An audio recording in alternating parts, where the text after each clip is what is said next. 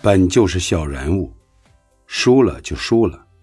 我从不在意别人怎么看我。错过的都是风景，留下的才是人生。所谓成熟，就是习惯任何人的忽冷忽热，看淡任何人的渐行渐远，用绝对清醒的理智压制不该有的情绪，珍惜所有的不期而遇。看淡所有的渐行渐远，把不满的心情和糟糕的脾气慢慢调成静音模式，然后不动声色的打理自己，继续好好生活。